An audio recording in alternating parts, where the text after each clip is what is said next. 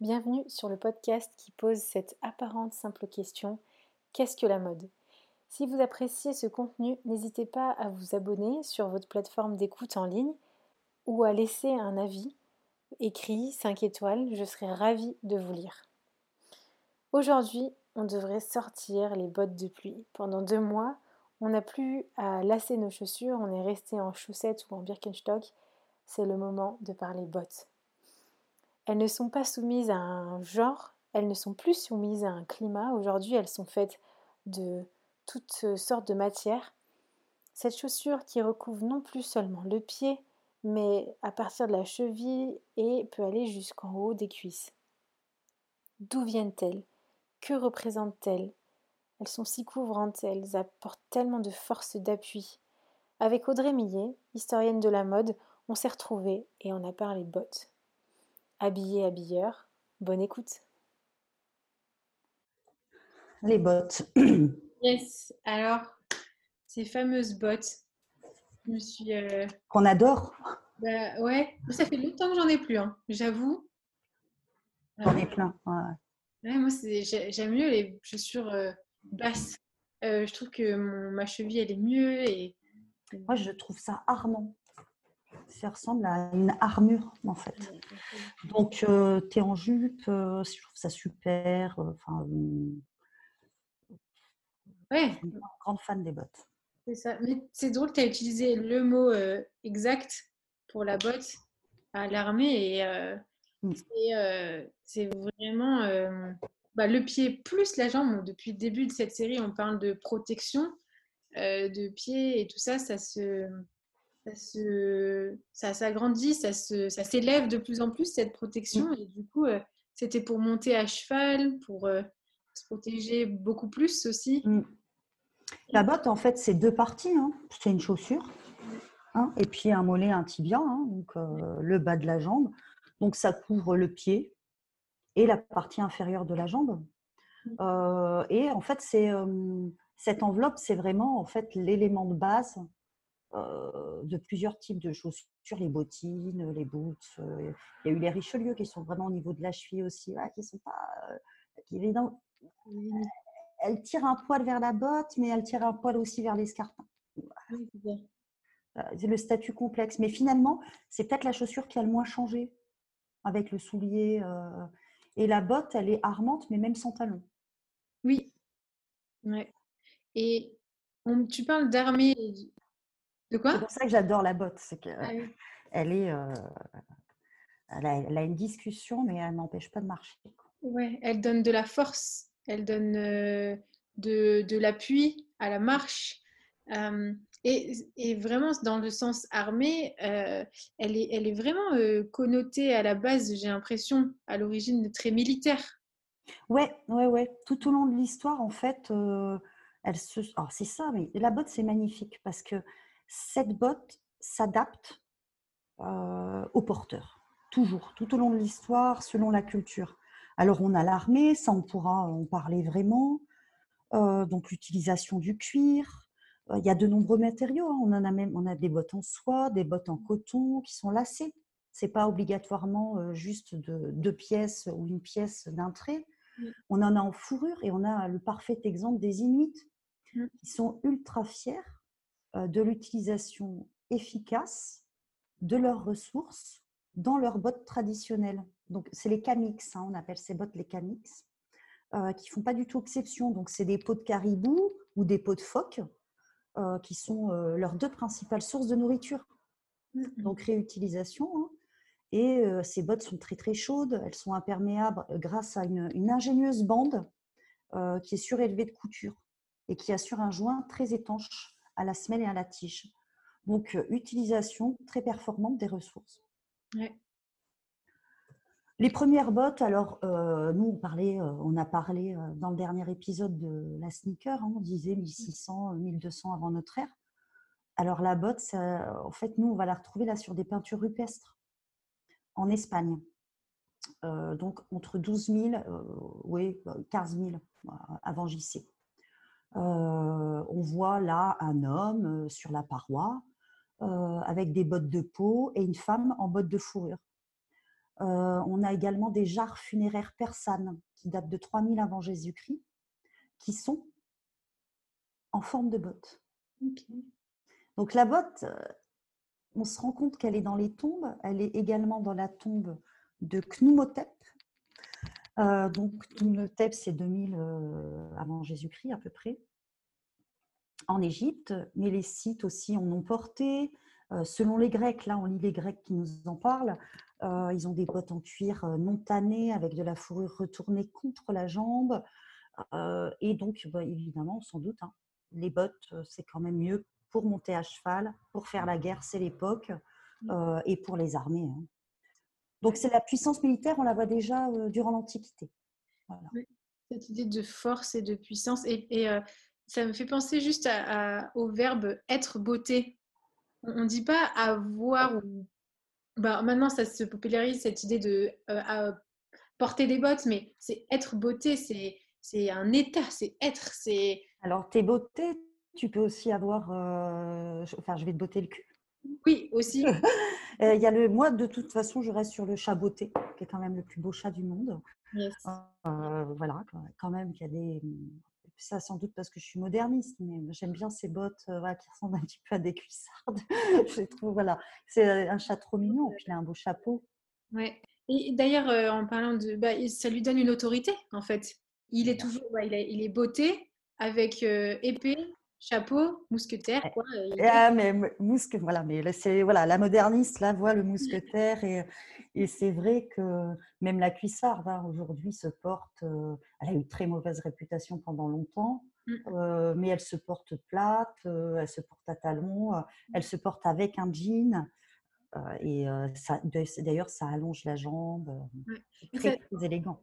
Mais tout de suite, ça, ça donne à l'allure de la personne euh, une allure d'autorité. C'est une, une, une, sorte de hiérarchie. Alors, je sais pas, je sais pas si on peut le, ça résonne avec son histoire et son évolution, mais quand je, voyais euh, euh, même les expressions, être à la botte de quelqu'un, lécher les bottes, faire claquer les talons aussi. Enfin, ça c'est pas une expression, mais cette situation, c'est une, bah, tu disais une, une, situation de force, de hiérarchie, et que celui qui porte la botte, mm. il est au-dessus. Mais parce que c'est exactement ça, parce qu'en fait, on est pénétré de représentations qui sont ancestrales. Hein. Mmh. donc, depuis l'Antiquité, les bottes représentent le pouvoir, la puissance militaire. si vous êtes un empereur ou un roi, vous avez évidemment les plus beaux exemplaires ornés de bottes colorées. Hein. C'est une distinction qui est très importante par rapport à la majorité de la population et là je repense à notre épisode sur les sandales, euh, qui peut être pieds nus. et, on le sait, une botte, ça coûte plus cher qu'un soulier. Hein. Bah oui, puisqu'il y a plus de matière. Voilà. Il y, a, il y a aussi une complexité, c'est que... le mollet. Le mollet, le mollet qui est différent, et puis la cheville, la mobilité de la cheville.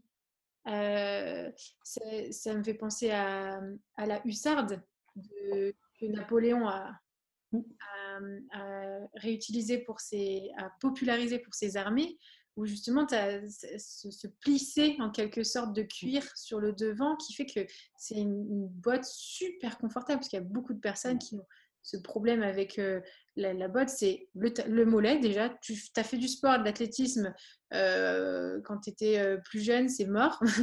ou bien, ou bien le, le, le, fort du, le coude du pied qui est trop fort. Et la botte ne ment pas. C'est-à-dire qu'on peut prendre un soulier qui est plus petit, euh, euh, on en a déjà parlé, mmh euh, qui va faire mal aux pieds, on va souffrir. Ok, dac. Mais pour rentrer dans une botte plus petite, bon, bah, ça défonce la cheville. Il hein. faut être très honnête, c'est la cheville qui prend tout direct. Ouais. Et on a euh, donc ensuite on a le Moyen Âge, on a donc on poursuit un petit peu l'Antiquité hein, euh, sur les bottes. Euh, les courtisans dans le, durant la période carolingienne sont représentés avec des bottes lacées à mi-jambe. on a le brodequin qui est utilisé donc sous, Charlemagne, donc on a en 800. Le, brode, ouais, le brodequin, j'ai envie de vous dire, c'est l'ancêtre de la Rangers en fait. Donc cette botte à lacets, Mmh. Voilà. Et là, on rejette en fait le, terme romain. Quoi. On l'appelle brodequin. donc, on a aussi l'US, H-U-E-S-E, e, qui est une haute chaussure en cuir souple et qui est vraiment, donc qui apparaît au 9e siècle, hein, toujours un peu à la même époque, qui est le précurseur de la botte. Elle devient de plus en plus souple, de plus en plus courte, et comme ça, on peut aussi la porter en été, parce que bon, bah, sûr que la botte en été, c'est pas le top non plus. Et elle devient de plus en plus populaire. Au XIVe siècle, les gens portent souvent des bottes à semelles compensées. et à ce moment-là, la botte se fait de moins en moins haute. Ok. C'est une matière peut-être En boyau. Ah oui? Mmh. Ah, c'est surprenant. Petit détail euh, glamour. Hein. Alors oui, hein, la mode, c'est pas toujours glamour. sûr. Voilà. Au XVe siècle, on a des bottes voilà, qui commencent aussi à atteindre euh, euh, les cuisses. Ça y est, on, on, cuissardes. Voilà, on y arrive, qui sont généralement en cuir brun. Et ce style est vraiment répandu dans toutes les classes sociales. Hein. en fait, il n'est pas du tout approprié aux femmes. Mmh. Bah, ça, il ne faut pas rêver. et c'est une, une des principales accusations criminelles contre Jeanne d'Arc. En, 1431, je crois, mmh. qui, elle, porte des, des bottes d'homme, là. Elle n'est pas claire, hein, la nana. Hein. Mmh. alors que les femmes, à cette époque-là, portent des petites bottines assez, souvent doublées de fourrure. Vous voyez la cuissarde Mais c'est toujours une question d'autorité, du coup. Ah oui, oui, accusé. Parce il, valait mieux pas être une nana. Hein, je veux dire, au XIVe siècle, c'était quand même pas très cool. Euh, mais là, vous voyez, le, port de quelque chose qu'aujourd'hui on peut porter. Hein, euh, euh, là, vous pouvez. C'est pas la seule raison pour laquelle la, dame a brûlé, hein, mais c'est une accusation. Enfin, à l'époque, il vaut mieux pas être accusé de quoi que ce soit. Quand on a des ovaires, c'est pas, ça se finit pas bien généralement. Mais là, du coup, elle, elle a, elle a elle, a, elle, est, elle bout, elle a même, elle s'est appropriée aussi un code très masculin. Alors à l'époque, c'était euh, l'autorité, c'était euh, l'homme, enfin ses cuissardes. Euh, ouais. Bah, pour faire la guerre, on envie de dire que c'est mieux. Ouais. En plus, il y a oui, c'est donc bon, disons que la cuissarde, ça sonne vraiment. Et là, c'est le cas de le dire. Hein, ça sonne le clairon. Hein, c'est vraiment mmh. la botte haute. Et juste, vous voyez, 1431, Jeanne, et là, on est au XVe siècle. Les bottes hautes en cuir souple sont parfumées. Hmm. Ouais, le parfum, c'est super important. Euh, et sont portées pour répondre à la demande de la haute société. Elles vont bientôt se développer dans des styles cavaliers, comme, on connaît, hein, mmh. euh, mais assez larges et souples, donc dès la première moitié euh, du XVIIe siècle. Ça, on les voit sur les tableaux, tout, sur les huiles sur toile, il n'y a, aucun, a aucun souci. Elles sont repliées vers le bas. Et vous savez que les cuissardes aujourd'hui, vous pouvez les monter, les porter en cuissarde, mais également souvent les replier en dessous du genou. Hein. Lorsque ce sont des cuissardes en cuir, c'est très peu le cas quand ce sont des cuissardes moulées en textile. En plastique aussi.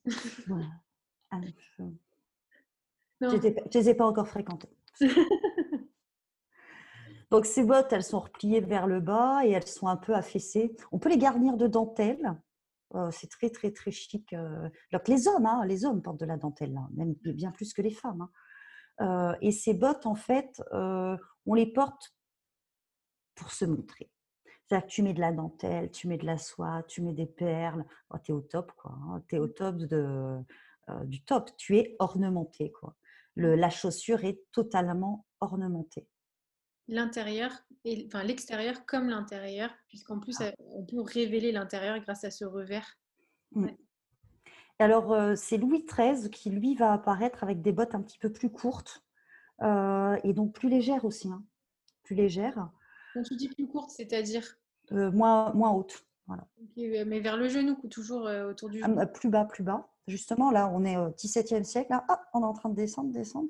Et, euh, et après, euh, on a, parlé, on en a déjà parlé dans le deuxième épisode sur le talon haut, ce le fameux talon Louis XIII, Louis XIV. Et hop, ça y est, on est en, phase descendante de la, de la hauteur euh, de la chaussure. Au début du XVIIIe siècle, ah. après Versailles, la botte disparaît, à l'exception de celle portée par les soldats, par euh, les adeptes de sports actifs comme la chasse ou l'équitation. Déjà, ce n'est pas le, pauvre. Et par des ouvriers qui, euh, selon le job, euh, vont avoir besoin de bottes, hein, bien entendu. Mmh. Et là, ça relève des bottes de protection. Mmh. C'est plus pareil, quoi. C'est pratique, c'est sanitaire. C'est fonctionnel et voilà. Euh, au XVIIe siècle, on voit l'émergence des premiers uniformes militaires, c'est-à-dire de la mise en place de stéréotypes, même de taille. On pourra en parler une autre fois. Mmh. et ces stéréotypes, ils vont toucher également les pieds. Pourquoi? Vous avez des armées, donc là, les deux poids lourds de l'Europe, c'est l'Angleterre et la France. Donc, on va les envoyer aux quatre coins du monde. Mmh. Bon, les mecs, il faut les habiller. On ne va pas leur faire du sur-mesure à chaque fois. Il hein, faut arrêter le délire. Donc, en gros, on va déjà créer des stéréotypes de taille. Mmh. Et il va falloir les chausser. Et lorsque vous regardez les archives euh, les cartes de commerce, euh, les boutiques euh, en Angleterre, donc ces petites cartes de commerce, vous voyez, vous repérez les boutiques. Vous allez dans les archives des comptabilités et dans les archives de la Royal Navy et vous voyez que ces boutiquiers, ces fabricants ont donné par exemple 4000 vestes pour la guerre en Flandre. Je n'ai plus les chiffres exacts.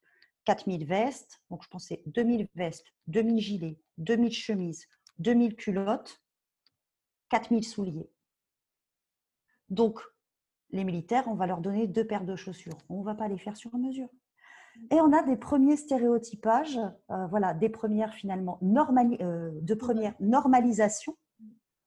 Donc, ça prouve bien que l'industrie du prêt-à-porter ne date pas du 19e siècle et de l'industrialisation, mais du 17e siècle déjà. Petite. Euh, ça, j'aime bien. Oui, ça, c'est euh, c'est le, stéréotype, en fait. Euh, standardisation depuis tout à l'heure, j'essaie de le dire. Ouais, voilà, c'est ça. Non, mais standardisation, quoi. Alors, le standard, on y est vraiment au 19e, mais on n'attend pas la mécanisation, quoi, pour se dire, bon, alors, en gros, il va y avoir des tailles qui vont ressembler à ça. Petit, moyen, grand. Déjà, quand on lit les archives napoléoniennes, on voit que les uniformes sont je cite, hein, mmh. petit, moyen et grand. D'accord. Donc là, bah, notre botte, hein, euh, elle, en fait, elle est utilitaire. Mmh. Elle est utilitaire. Alors, on a évidemment le style, on a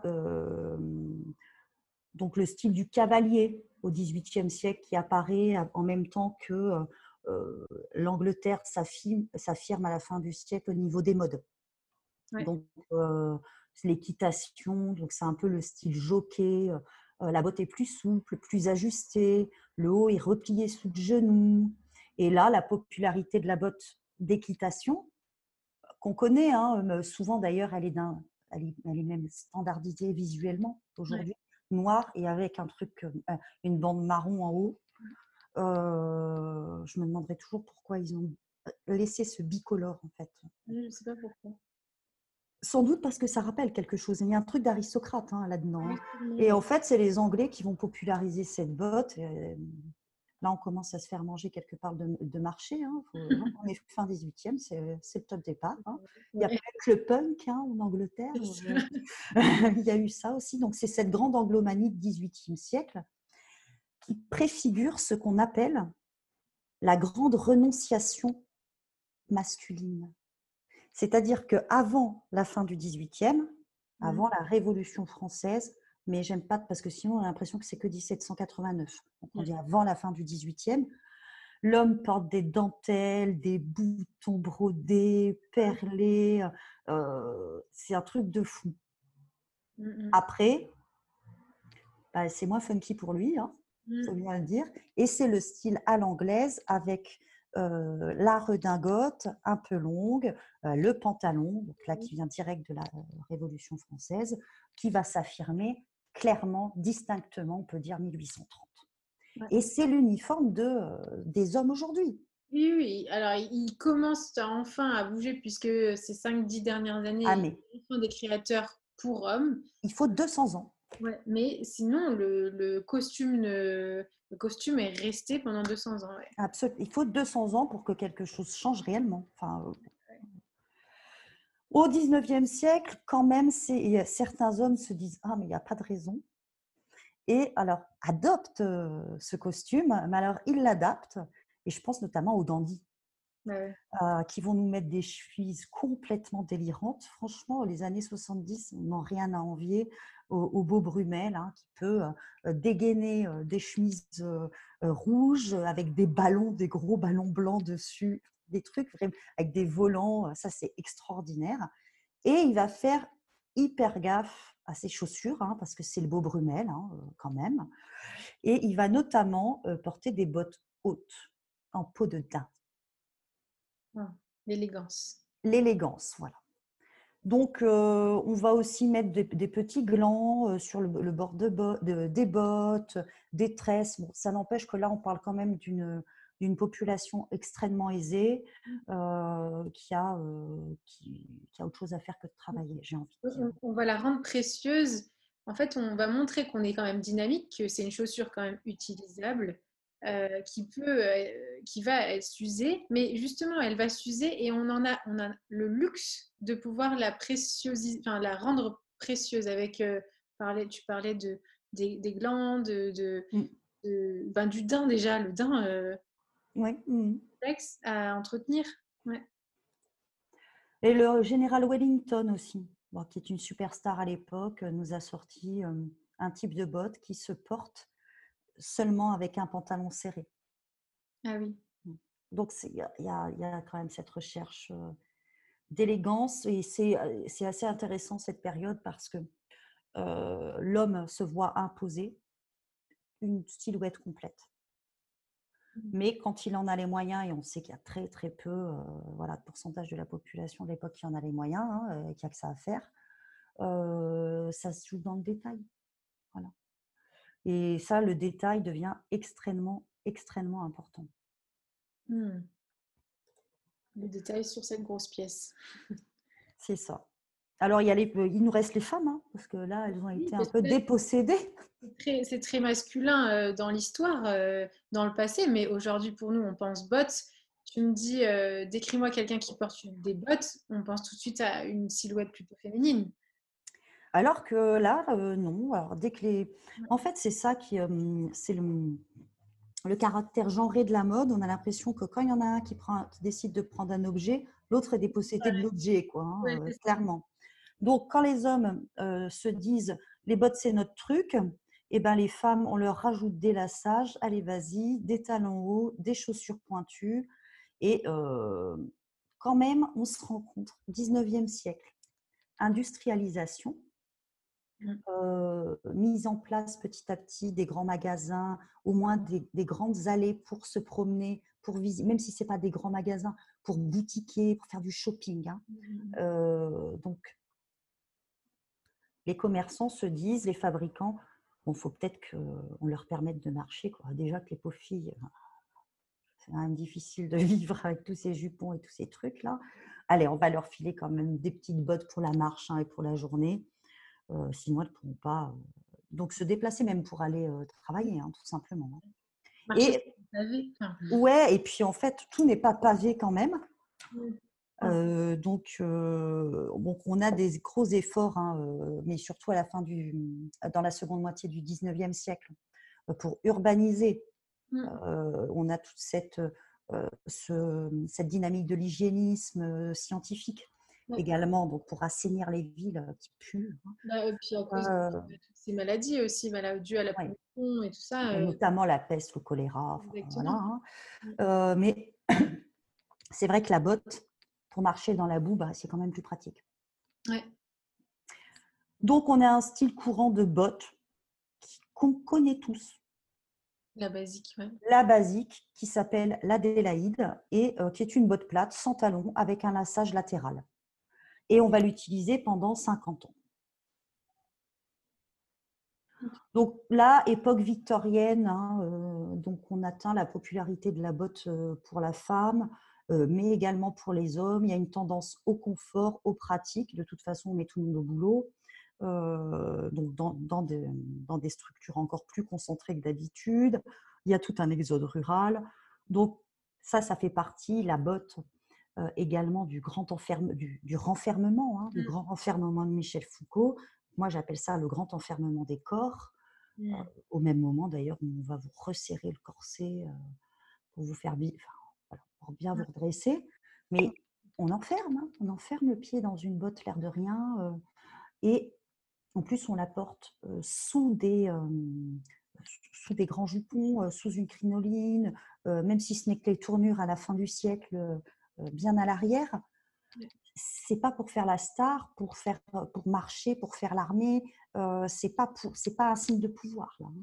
Non, bah, là, cette botte à lacets, elle fait mal. Hein, oui, c'est une, botte qui, qui, soumet.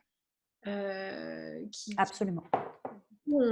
Et on parlait, je crois, dans le tout premier épisode, justement, euh, sur cette idée que le pied, c'est symbole de. C'est la partie du corps qui, qui, donne le sens de, dynamisme, de d'investissement d'un corps dans un espace de, de, présence, de fondement, de stabilité. Euh, là, en fait, c'est plus de la stabilité, c'est on fige, on, fige le corps chez eux, chez, chez soi. Euh, tout à, l'heure, on faisait débuter le, le stéréotype et l'avancée vers la, standardisation au XVIIe siècle. Euh, là, au XIXe, on arrive à, du grand délire. Hein. Euh, ça relève de l'oppression corporelle, clairement. C'est ça. Hein. Bah, et on, a la chance, on a l'invention de l'élastique. heureusement. Ça, ça, va un peu soulager le pied, en fait, l'air de rien. Et la première à emporter, c'est la reine Victoria. C'est un inventeur britannique qui va présenter à la reine Victoria la première botte, la paire de bottes à souffler latéral élastique. Ce qui veut dire que euh, ta cheville, euh, elle peut également exister.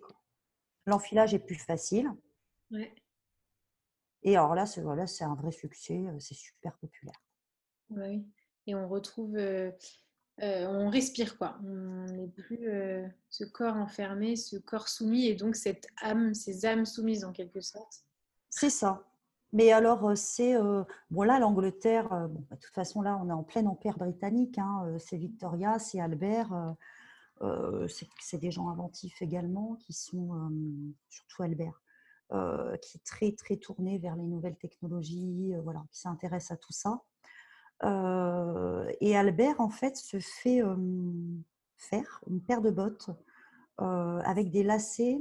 donc, c'est frontal ils sont posés de manière frontale euh, parce que euh, euh, il, aime marcher, voilà, il trouve ça plus pratique. Ça, ça va être utilisé comme chaussure moderne pour la lutte ou pour la boxe. Ah, et toujours ce, de toute façon, il y a toujours ce truc d'athlétisme, voilà, masculin. Deux, on est ça nous fait penser à tout ce, dont, on a parlé sur la sneakers, quoi. Mais la sneakers montante et mm de protéger la cheville, mais tout en restant souple et forte. Euh. C'est ça. On va, euh, en fait, on fait des progrès là sur la botte aussi pour les femmes. Euh, si vous avez de l'argent, bien entendu, toujours une toute petite part de la population, on va vous les faire dans du joli tissu, en velours rouge. Bon, là, on est top avec des petits talons. On a parlé des talons déjà.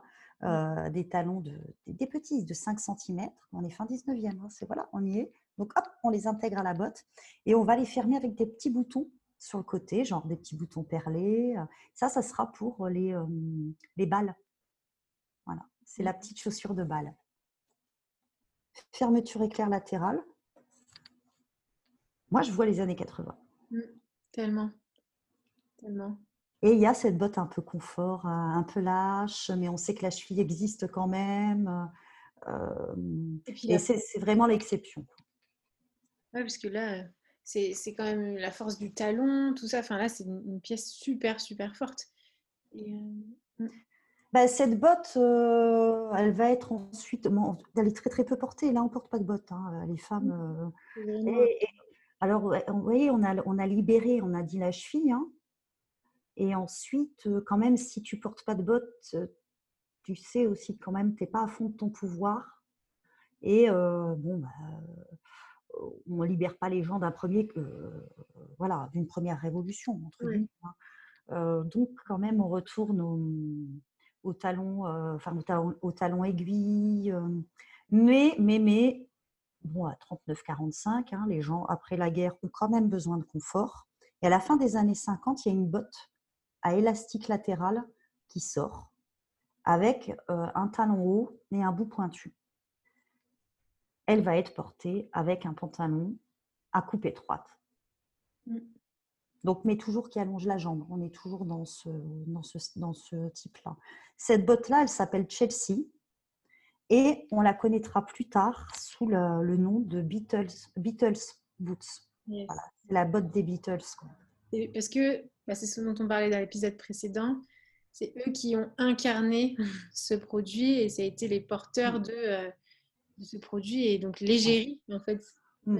Ouais, d'une originalité. Là, on sent quand même. Euh, ça, bon, après deux guerres mondiales aussi, euh, les gens se détendent un peu, ils en ont un peu marre. Hein, ça fait quand bah même plusieurs générations qui se tapent ça. Bon, bah, c'est les années 60, la botte explose. Hein. Puis alors, on a des produits, enfin des matériaux inventifs. On y va, on sort la botte à talons en cuir, mais en plastique blanc, euh, Courage débarque. Oh, la, botte, c'est la star. C'est la star. La botte euh, du futur, c'est la botte lunaire, c'est la botte euh, spatiale. Ah, mais tu.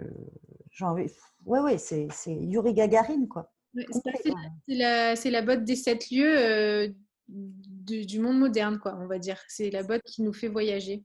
Ah, c'est alors de manière intersidérale. Hein. Là, il n'y a plus de retour vers le futur, c'est juste une blague. Là, c'est la botte intergalactique de Courrèges. Euh, ça devient quand même. Euh, là, la botte, elle s'impose même dans des styles très différents. On a de manière un peu concomitante aussi les hippies. Donc là, c'est la botte grand-mère à la sage frontale. Euh, mais ça y est, elle fait partie des placards. Mm. Mais c'est de plus en plus unisexe. Hein. Les hommes et les femmes, à ce moment-là, peuvent porter les mêmes bottes. Ouais. Par contre, elle se spécialise non pas par, euh, elle se spécialise par, euh, par euh, appartenance, pas sociale, mais appartenance politique. Les tribus, en fait, ça relève des tribus, tribus musicales. Selon ta musique, selon ton mode de vie, et voilà, voilà so 70s. ouais. Et on a aussi, ah oui, mais la fameuse donc, de manière concomitante, là, tu parlais de musique. Ouais. Donc, on a eu les Beatles, c'est pas la même botte que les hippies, c'est pas la même botte que Twiggy ou que Courage, tout ça. Euh, et on a aussi euh, la super rebelle, la Doc Martins. Bah oui, bien sûr. La Doc, donc, qui à l'époque débarque euh, et on dit qu'est-ce que c'est que cette chaussure orthopédique? Ouais. bah, Parce que C'en est une à la base. Ah voilà, c'en est une. À l'origine, chaussure orthopédique des années 40 et elle est adoptée par la contre-culture punk euh, des années 70. Euh, et là, il faut 20 ans pour en faire une mode populaire. Mm. Donc, dans les années 90, euh, voilà. On achète encore aujourd'hui des, Doc Martens. C'est devenu une, une, paire de chaussures qui fait partie des basiques des, vestiaires en fait. C'est drôle que tu parles de ça parce que il y a une fois où je suis allée dans, une boutique Doc, Doc Martens et je me suis juste posée et j'ai observé qui entrait dans cette boutique parce que à, à Lyon en 2020 parce que la première fois que j'ai fait ça j'étais à Londres il y a 10 ans euh, à Camden Town, donc le quartier euh, des punks, de la naissance du punk. Et là, le choc, je voyais en fait euh, une maman avec, avec sa fille d'à de, d'à peine 10 ans. Mmh.